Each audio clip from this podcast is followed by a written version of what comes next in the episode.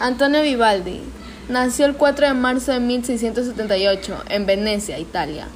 Falleció el 28 de julio de 1741 en Viena, Austria. Fue un compositor, violinista, empresario, profesor y sacerdote católico del veneciano del barroco.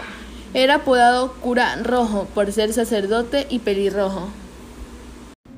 ¿Y tú, ya conoces sobre Antonio Vivaldi? Fue conocido a nivel popular, especialmente por ser el autor de la serie de conciertos para violín y orquesta Las Cuatro Estaciones. Sus últimos años los pasó respondiendo encargos de la nobleza y realeza europea, aunque con muchos otros músicos de su época.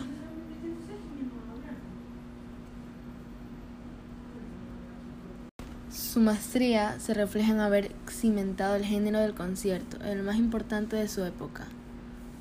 Compuso unas 770 obras, en las cuales se cuentan más de 400 conciertos y cerca de 46 óperas. Y por último, voy a dar mi opinión sobre la obra más famosa de Vivaldi, nombrada Las Cuatro Estaciones. Me parece muy interesante. La he escuchado mucho, hasta en juegos, la verdad me gustó mucho esa canción.